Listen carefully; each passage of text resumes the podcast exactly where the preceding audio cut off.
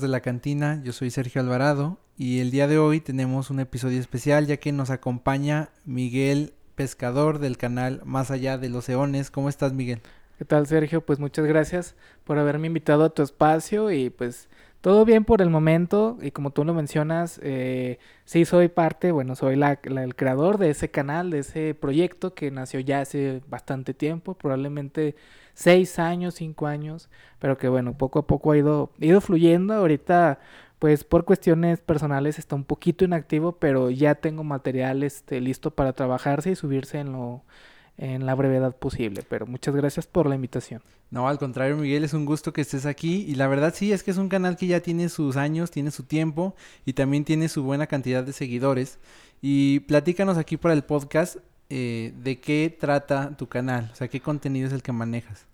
Eh, bueno, primero que nada, pues sí, el canal, como lo mencioné, tiene bastante tiempo y de seguidores hace, ¿qué, será? Probablemente un mes, menos de un mes, alcanzó los 7000 este, suscriptores y realmente pues es una noticia que me sorprendió bastante y más por los comentarios este, que ha habido sobre el contenido y ahí es donde pues comienzo a abordar el, tema porque pues es un tema, son temas variados. La temática va por distintas disciplinas, empezando por eh, reseñas literarias, temas de misterio que tienen que ver dentro de la literatura, la mitología, la criptozoología, criptozoología está abordando cuestiones de leyendas sobre eh, monstruos, podría llamarse así, pero son para algunos este, criaturas que no están dentro del catálogo de la zoología y de hecho ese, esa eh, sección ha funcionado muy muy bien.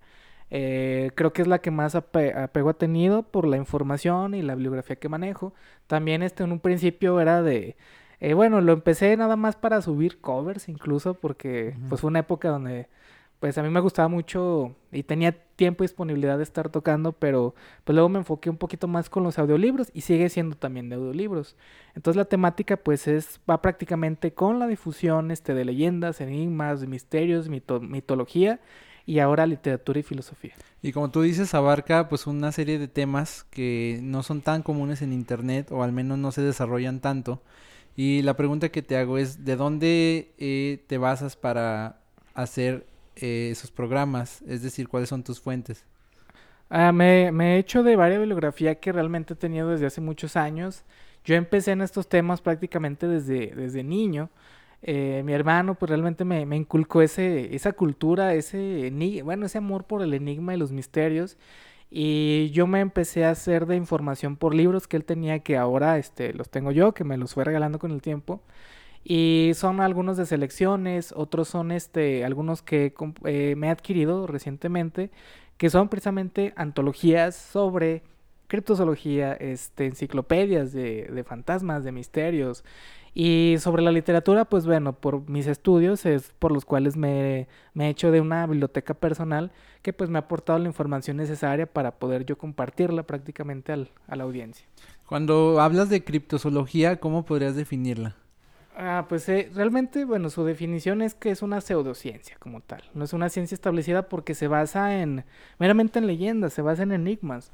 Eh, eh, para ejemplificarlo de una manera más sencilla y más amena, tenemos las leyendas por todo el mundo del Yeti, ¿no? Del Bigfoot, del de pie grande. Entonces, la, la criptozoología dice, realmente es una especie. Y una especie de la cual este, huye del ser humano y es prácticamente forma parte de la naturaleza, entonces tienen sus escondites y la criptozoología intenta indagar con cuestiones prácticas y este metodológicas para dar con estos, estos seres y, y, mezclar que la mitología con la realidad puede llevarse a cabo y que realmente son hechos verídicos. ¿Cuál consideras tú que es el papel de los mitos, eh, no personalmente, sino como sociedad? O sea, ¿cuál es la función que tienen los mitos en la sociedad? Ok, pues eh, para empezar, nosotros lo tenemos en cuenta como, como historia, ¿no? En este preciso momento, ya que dentro de todo ello, interpretándolo, siempre encontramos que hay historias de fondo de manera social, ¿no? Incluso hasta moralejas. El caso, por ejemplo, el Wendigo, por, eh, por poner uno, este, una leyenda norteamericana del sur de Canadá, este, un monstruo, un ser que formó parte del folclore en distintos ámbitos, incluso de la literatura. Eh, cuando lo investigamos de fondo, eh, fue una historia que, que bueno, surgió a partir de las personas que se perdían en aquellos bosques, pero eran historias que fueron, eh, surgieron de las tribus y de los indioamericanos. Entonces ahí ya estamos entendiendo un poco de su cultura. El papel de todo esto es interpretar culturas, interpretar visiones, cosmogonías. Entonces creo que realmente nosotros darle lugar a la mitología es darle lugar y espacio a, una interpretación cultural y social más que nada, sobre todo historias que de pronto se pierden porque las dejamos como lo que son, ¿no? Historias fantásticas. Sin embargo, siempre hay un trasfondo que debe analizarse y, por ejemplo, esta, del Wendigo, pues nos lleva a reminiscencias este, de lo que las culturas norteamericanas enseñan eh, sobre la naturaleza, sobre la contemplación y sobre el cuidar del medio ambiente. Sí, porque justamente las historias se supone que no surgen de la nada, ¿no? Siempre hay algo de lo que surgen y quizás en el fondo, como bien lo dices, pues tiene que ver eh, una representación de la ideología de, de cierto lugar, ¿no? Hablando, por ejemplo, aquí de México, o pues sí, más propiamente de nuestro estado, Zacatecas, ¿cuáles considerarías tú que son las historias o mitos o leyendas más importantes que encajan en el esquema que tú tienes para, para tu canal? No las leyendas que siempre se cuentan, sino pues leyendas que tienen que ver más con esta cuestión eh, mítica. De hecho, hay varias que, que se comparten, pero de pronto sí solemos escuchar un poquito más de lo tradicional, ¿no? En este caso de lo, de lo paranormal, de lo fantasmagórico.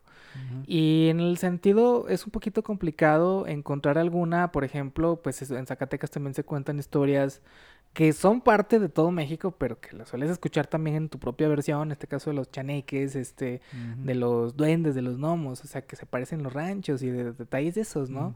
O sea, son de pronto leyendas rurales que, que luego se mezclan con lo urbano, pero eh, eh, se adentran, ¿no? En este, en este razonamiento de entender, de, de buscar tu cultura, a ver, ¿de dónde viene? Y si, por ejemplo, escuchamos historias que vienen de Ojo Caliente, de Jalpa, Valparaíso, Fresnillo, por así decirlo, vamos a encontrar que realmente hay, hay mucha tradición y se adentran a esto. Un, ejemplo tal vez es la, esta, la serpiente petrificada, ¿no? De Fresniño, que es el cerro. Y remonta un poco también a estas fantasías o estas nociones, por ejemplo, eh, de explicar cuestiones geográficas, ¿no? Tipo como lo de el Popocatépetl, algo así se me figura. Entonces, creo que sería interesante primero categorizarlas, porque ahorita la verdad la cuestión, o sea, me pongo a pensar, digo, casi es muy raro. Me viene a la mente esas, o sea, lo que tiene que ver con seres, pero pues realmente, no sé, no podemos decir tal, en, en tal lugar sí se aparecen duendes, ¿no? Porque a fin de cuentas son historias personales. Pero de todos modos, historias personales luego se vuelven tradición. Lo que pasa es que ahorita es tanta la información que manejamos que no sabemos bien de, bien de dónde provienen. Pero mínimo las he escuchado. Por eso mismo me atrevo a decir que sí existen esas leyendas aquí.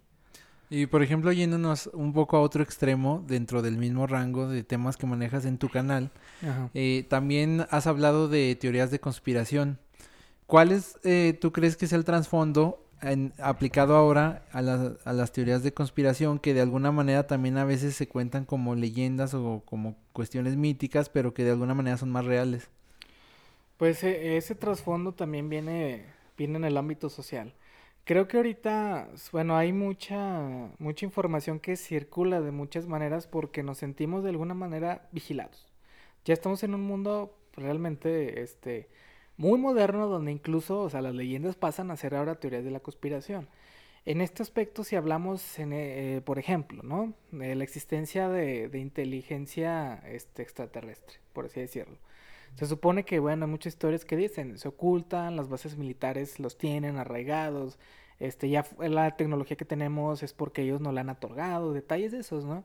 Y no solo en ese sentido, sino también en parte de que somos, eh, formamos una estructura dentro de una élite social, que existen ciertos poderes que no vemos, no poderes mágicos, sino poderes sociales, ¿no? Existen organizaciones secretas, este, de, que se fusionan incluso hasta con lo religioso, con lo hermético, y creo que el trasfondo va meramente en lo social, en seguir buscando un entrelace y un enigma con lo que nos rodea. En este aspecto no entendemos la estructura social, no entendemos nuestro lugar en el mundo, O sea, seguimos siendo cosmogónicos, seguimos siendo este todavía personas que dudan del lugar en donde estamos y la mejor visión es eso, es como que todavía una manera de cuestionarse, por así decirlo, porque a pesar de que queremos voltear alrededor y, y ver como que ya hay un orden establecido, decir, no creo que nada más sea eso, sino que hay más, algo más allá de lo de lo social, tiene que haber un sostén que no vemos, ¿no? Incluso hasta suena muy aristotélico, muy tipo primer motor, ¿no? Y, consideras que tú, ese es el, el éxito de tu canal, eh, ese, esa especulación que de alguna manera se nos da naturalmente. Eh, pues sí, para empezar, este, al principio que en el canal empecé a hablar de, bueno, eran audiolibros y era sobre relatos de terror de Edgar Allan Poe, de Lovecraft, este, de Charles Dickens o quién más, Arthur Conan Doyle, no recuerdo quién más. Este, el canal, pues eh, realmente las visitas eran de, subí un video y a la semana había 25 vistas, ¿no? 50.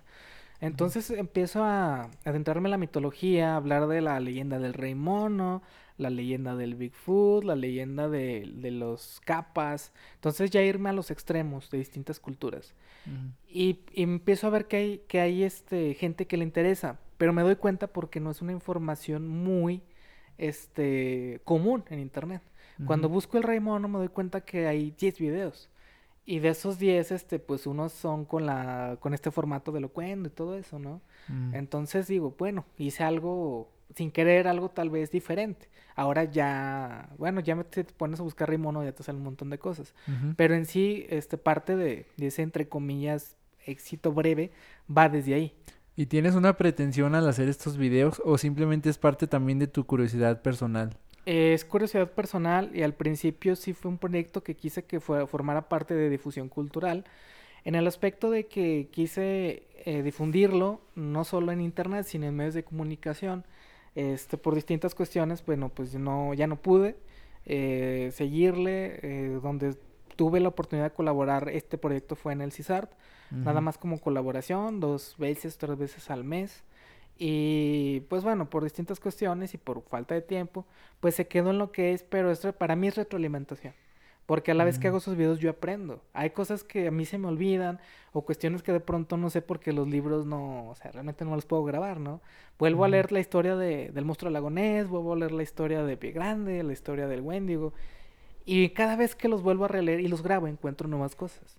Y a la vez las personas interactúan conmigo y me muestran cosas nuevas. Entonces para mí pues se volvió eso, ¿no? Un proyecto personal de retroalimentación. Ok. Y bueno, como lo decías hace rato, pues tu canal está en una especie de pausa en el que se está renovando. Eh, pero estuviste muy activo mucho tiempo, estuviste interactuando con la gente. Sí. Entonces, ¿cuál sería el consejo que tú podrías dar? A, bueno, hoy en día, pues parece que todo el mundo tiene un canal de YouTube, ¿no? y a veces todos tienen la intención de subir videos. Pero ¿cuál sería para ti la clave para que un canal de, YouTube funcionara? La constancia y el ser realistas. Porque la verdad, este, uno a veces cree que está haciendo las cosas bien, pero a mí yo me, me, di cuenta que, bueno, es parte de mi personalidad. Los videos que subía yo los veía unas 20, 30 veces. Y decía, está bien, se escucha muy bien, es una noción personal, ¿no? Subo otro, intento mejorarlo, subo otro, intento mejorarlo, vuelvo a escuchar el primero y veo que está mal hecho. Entonces desde eso no lo vuelvo a hacer, no vuelvo a hablar así, no vuelvo a editar de esa manera. El video está horrible, está muy mal. Entonces es ser realistas con contigo mismo, pero también ser constantes y perseverantes. No estar subiendo por subir, sino que realmente cada video diga algo, que, que te sientas cómodo. Ya en el momento en el que lo escuchas y vas mejorando, vuelve a escuchar los primeros, a verlos, a ver si realmente transmites lo que tú querías. Sí, hay como que ver distintas perspectivas. Y yo sé, soy, o sea, te lo digo abiertamente. Mis videos a los primeros siguen ahí. Pero quisiera volver a grabarlos porque sé que no es lo que yo quería transmitir en su momento. Yo pensé una cosa, el video dice otra. Entonces, es de mejorar, de decir esto no vuelve a pasar y hacer casos en los comentarios, ¿no?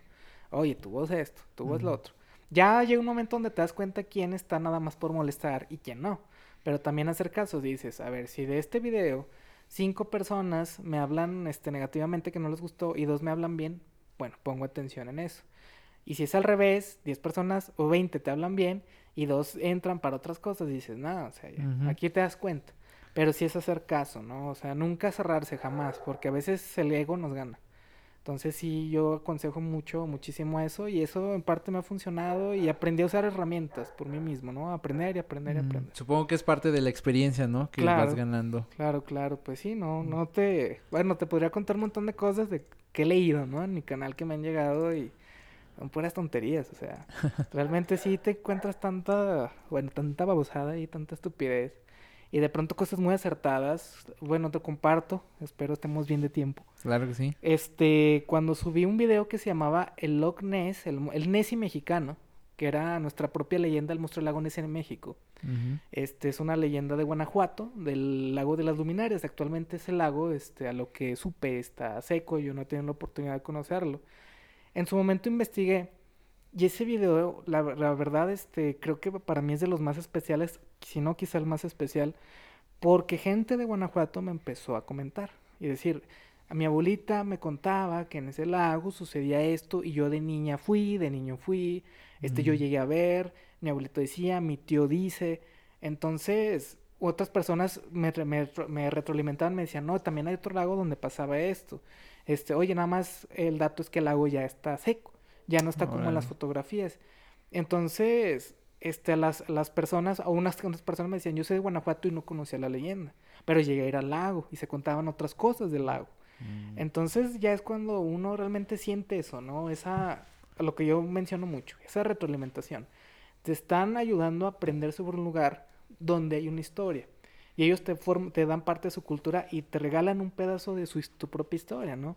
El simple hecho de decir, mi abuelita me contó, mi abuelo me contó, este, ya es este, ellos darte un espacio dentro de tu espacio. Sí, valorar precisamente eso. Entonces, cuando vi es que ese video tuvo, tuvo ese auge, este, pues eso realmente son lo que es lo que te incentiva, ¿no? Es lo que te da, te da como una pila extra de decir, bueno, adelante, está funcionando. Pero eh, te digo, ser realistas, a lo mejor ese video gustó, pero es de volverlo a escuchar y decir, quería decir lo que quería decir, está bien hecho, está bien realizado, y mejorarlo, ¿no? Más que nada. De exigencia, como siempre, Exacto, ¿no? exigir. Con uno mismo. Exigir, sí. Ahí, ahí tenemos al verdadero Miguel. eh, ¿Por qué más allá de los eones? ¿Por qué ese nombre? Bueno, pues es meramente pues en honor a, a mi autor. Bueno, era, es, pero en, en aquellos tiempos, aquellos años, era un autor favorito, es un autor favorito para mí, Howard Phillips Lovecraft, H.P. Lovecraft. Este, yo me la pasaba horas, madrugadas leyéndolo. Este, recuerdo que la primera antología del editorial Tomo, este, lo leí yo creo que en tres días, ¿no? Pero era de que no dormí nunca. O sea, era una le- lectura pa que para mí me llenó de un montón de cosas, ¿no? Entonces, este, me empecé a ver documentales y me gustaba cómo narraban eh, las historias en inglés. Entonces dije, quisiera hacer algo así, tener una voz tipo como la de Vincent Price, ¿no? Hacer algo así de, de espectacular. Eh, entonces cuando hago el canal hago esa reminiscencia, ¿no? Bueno, ese, ese tributo, más allá de los eones, es un relato de Lovecraft que se titula así. Y aparte el significado, bueno, más allá de nuestras eras geológicas, más allá de nuestros tiempos, más allá de nuestro tiempo del universo. Entonces digo, puedo envolver ahí un montón de cosas, suena bien, ¿sí? No, excelente Miguel. Muchísimas gracias por todo lo que nos estás compartiendo. Y para cerrar, pues te quiero hacer una serie de preguntas rápidas. Sobre todo se trata de recomendaciones de Claro. libros para que la gente se acerque a estos temas. Aparte de tu canal, pues para que revise pues probablemente un poco más a fondo las cuestiones. Entonces, si tuvieras que recomendar un libro sobre misterio en general, ¿cuál sería? Hay un libro de, bueno, dos. Uno que, que si se consigue, ah, bueno, ya está escaneado en PDF, eh, creo que en internet y circula, incluso lo he visto en Mercado Libre que gente lo vende en PDF como a 20 pesos. Se llama Inverosímil, de selecciones de Reader Digest. Este, Digest, ¿sí se pronuncia así? Sí. Ok. Entonces, este, hizo un compilado en este libro donde viene por categorías los misterios. Empieza con, me parece, las profecías y luego siguen, este, misterios de coincidencias y luego combustión espontánea y luego, este, Mm. eh, apariciones, desapariciones, ovnis, criptozoología. Entonces, todos los casos están fundamentados con una bibliografía. De hecho, en ese libro viene una historia de aquí de Zacatecas, del Ah. Observatorio Bonilla, este, porque es, bueno, se supone que Bonilla cuando tenía, cuando trabajaba ahí, este, vio unas, este, unas luces que rodeaban, me parece que el sol. Entonces eran luces que no correspondían, e incluso él habló con otros colegas este, astrónomos y se, daba, se dieron cuenta pues que fue un fenómeno raro que ocurrió y de hecho está fotografiado. En el libro viene la fotografía. Este, entonces es universal. Creo que para adentrarse en ese mundo, nada como los compilados, pero ese en específico, me, la verdad me adentré muchísimo. Ese libro, de hecho, al principio fue de mi hermano, pero luego este, me, lo, me lo donó y de hecho luego él después compró dos. Uno para él y otro por si un día se nos pierde alguno, ¿no? De reserva. Ya, ya hay tres de inverosímil. Pero en internet está, se, se, puede adquirir fácil. Y el segundo, eh, el mundo, ¿cómo se Bueno, no sé si nada más se llama criptozoología o lo oculto de la criptozoología, pero el autor es David, ah, la enciclopedia de la, de la criptozoología. Es David Halen, Gustavo Sánchez y José Gregorio González, los tres autores que lo abordan, pero está muy bien categorizado. Ahí viene la leyenda del chan mexicano, este, para que la puedan, se llama Chan, el monstruo incluso, para que lo puedan revisar. Y ese libro, pues creo que es sobre pedidos de la editorial EDAF, este, española, pero de todos modos está, abunda, o sea, sí se puede encontrar aquí en México y lo recomiendo ampliamente. Ok. Y por ejemplo, ¿cuál sería el libro más raro o peculiar que podrías recomendar? Yo recuerdo que hay un video en tu canal que, que está dedicado al tema del manuscrito de, de Voynich. de Voynich, por ejemplo. No sé si puedes recomendar un libro así o ese mismo. De hecho, bueno, el libro Voynich hasta la fecha sigue siendo enigmático porque a pesar de que se ha intentado datar, es muy complicado saberlo y es simbólico, ¿no? Vienen ahí dibujos que parece que hablan del de botánica, parece que es una enciclopedia de herbolaria, este, de plantas curativas, pero de pronto vienen cuestiones incluso hasta astronómicas que no cuadran, ¿no? Y viene en un lenguaje que hasta este punto no se ha descifrado. Según esto está descifrado el 10%, pero yo por más que he investigado no sé todavía bien cómo, o sea, son, son ya cuestiones ya muy interrogativas, pero ese libro realmente yo sí, este, lo, bueno, lo recomiendo, pero sí es muy difícil de conseguir, porque a fin de cuentas lo que consigues es una copia de la copia. Mm. Realmente ese libro, para, para ser sido editado y vendido, pues tuvo que haberse escaneado. Entonces, pues es raro encontrarlo, pero sí se puede. Este, y de leyendas, el que sea, que tenga que ver con otra cultura. Hace uno mucho me hice uno de leyendas celtas. Y mm. conozco, o sea, empecé a conocer las leyendas celtas, o sea, que son tipo como los hermanos Grimm, ¿no? O sea, que realmente mucha mm. crudeza, mucha realidad, este, violencia, cosas que son cuentos que son para niños, pero los lees y dices, esto no, no para, para mí no hay nada de infantil aquí. Entonces, este, yo recomiendo ampliamente los que tengan que ver con leyendas individuales. Eh, me he hecho de muchos así. Realmente te podría decir alguno en específico, pero creo que realmente mientras aborde una leyenda o la historia de una cultura, siempre es bueno. Te digo ese de leyendas celtas. Tengo Ah, bueno, hace muchos años salían compilados este, de, misterios y siempre era por, por gente este, especialista en el tema. Hoy en día es muy raro ya ver esos libros. Como que hubo un tiempo en el que quizá ya no hubo mucha inversión a tales temáticas, ¿no? Y sobre todo por la cuestión de los investigadores paranormales en México, que a mi parecer y como y lo que yo viví, pues se echaron a perder esos temas. Entonces, pues ya como que darle pie a esas cosas es complicado. Entonces, sí, yo prácticamente te puedo decir todos los de misterios y lo que tenga que ver con enigmas y leyendas son raros. Pero si los encuentras es buena oportunidad de adquirir parte de una cultura.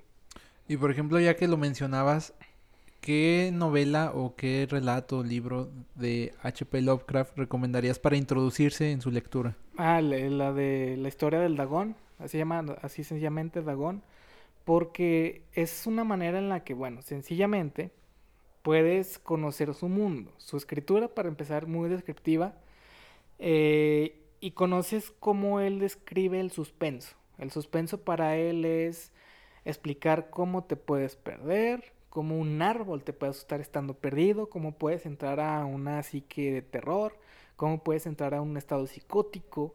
Entonces, cuando te vas adentrando empáticamente a esas descripciones, pues ya te va preparando para lo que sigue, que en este aspecto Dagón es una historia que tiene estos elementos y que inmediatamente te, este, te, te avienta así al, luego, luego al terror, ¿no? Un monstruo, ¿cuál monstruo? No voy a decir para que se inicien en él, pero es un buen relato, es corto y de ahí se derivan incluso muchas de sus mitologías. Pues Miguel, te agradecemos muchísimo. Creo que nos agarramos platicando como si el tiempo fuera volando. Ajá, volátil. Entonces, realmente apreciamos mucho que nos hayas visitado aquí en la cantina. Eres de hecho el primer invitado, al menos eh, físicamente, con el que podemos platicar. Entonces realmente te agradecemos. Invitamos igualmente a todos los escuchas, toda nuestra audiencia, a que vaya a YouTube y busque el canal Más Allá de los Eones. Pues estoy seguro que hay un video para cada uno de ustedes. Es más, cualquier video que pongan, con que le den la oportunidad, lo escuchen un momento y se van a enganchar de ahí. Pues Miguel, no queda más que agradecerte. No, pues al contrario, Sergio, agradecerte a ti por el espacio y felicitarte por este proyecto de difusión que, bueno, titulaste La Cantina. Se me hace muy, muy interesante lo que estás haciendo. Y pues bueno, yo agradecido con todo esto de poder hablar de mi, de mi canal. Este, espero seguir estando aquí colaborándote en lo que este, respecta de los temas que, que tú elijas, pero pues bueno, soy este, realmente ya fan a partir de, de, tu primer video, los he escuchado los que llevas hasta ahorita. Y pues bueno, realmente muy, muy bueno y pues más que nada, muchas gracias por este espacio. Al contrario, mil gracias. Y como les digo, busquen Más Allá de los Eones en YouTube. Igualmente nosotros estamos también como La Cantina Podcast. Nuevamente, gracias a todos ustedes por su atención y nos encontramos pronto. Muy bien, hasta luego.